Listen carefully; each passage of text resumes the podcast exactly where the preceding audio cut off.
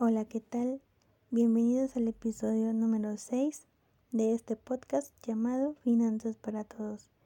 El tema del día de hoy es transparencia y rendición de cuentas. Este tema es muy importante porque considero yo que lo tenemos un poco olvidado. En primera instancia, pues hablar de transparencia y rendición de cuentas se trata de hablar de un tema de interés intelectual pero también académico, también colectivo, que está asociado estrechamente a las grandes discusiones, tanto del ayer como del ahora.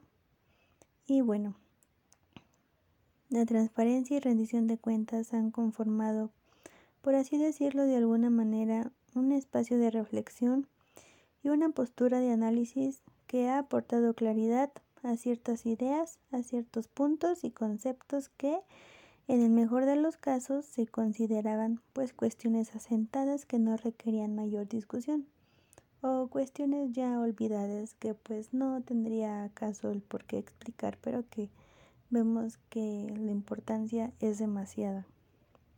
Bueno, se requiere que las evidencias que continuamente aparecen respecto a las desviaciones, fallas, imprecisiones y omisiones en que incurren de forma inevitable pues sean conocidas para ser denunciadas y a la vez corregidas, ya sea mediante simples adecuaciones de los instrumentos de intervención o bajo la forma de castigos y reparaciones. En la medida en que existen medios para conocer los desajustes de la acción gubernamental, se hace más tangible la idea y la imagen de un mejor gobierno de una democracia más efectiva y de unos derechos individuales más vigentes.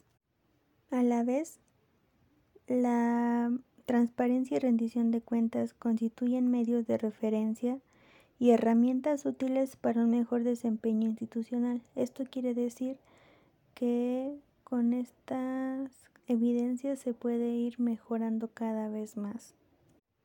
Ahora bien, de la mano también va el tema de la recaudación fiscal. ¿Por qué?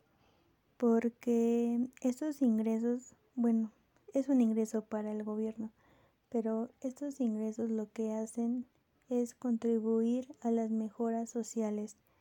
Y al ser nosotros quienes pagamos esos impuestos, pues necesitamos y debemos de exigir que nos den eh, por escrito en qué se está gastando, a dónde va dirigido.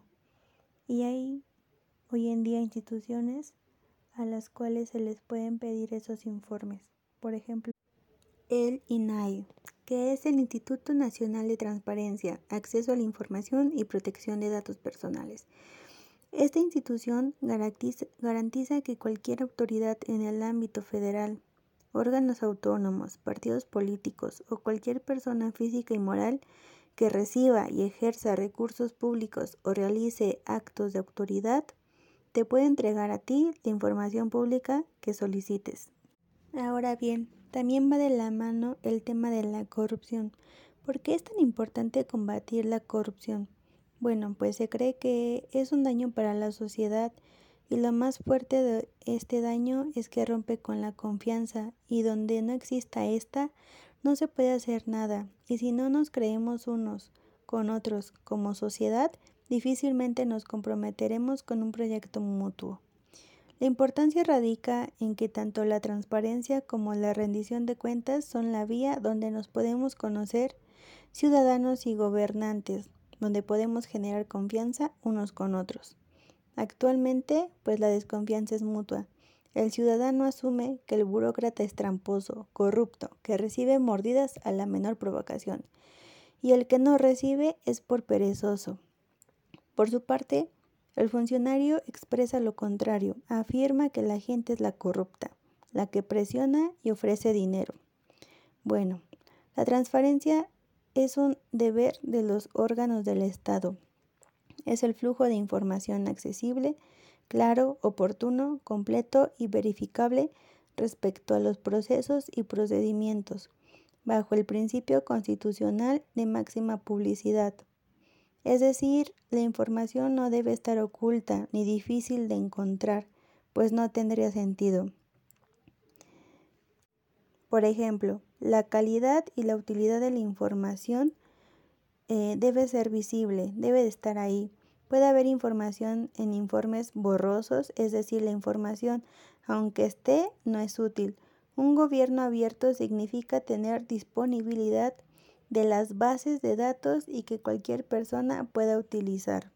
En la medida en que se comprendan las ventajas que ambas ofrecen, es decir, de la transparencia y la rendición de cuentas, se abren oportunidades efectivas para alcanzar niveles de excelencia administrativa y de mayor satisfacción ciudadana, que a la larga nutren la relación gobierno-sociedad civil y contribuyen a la legitimidad.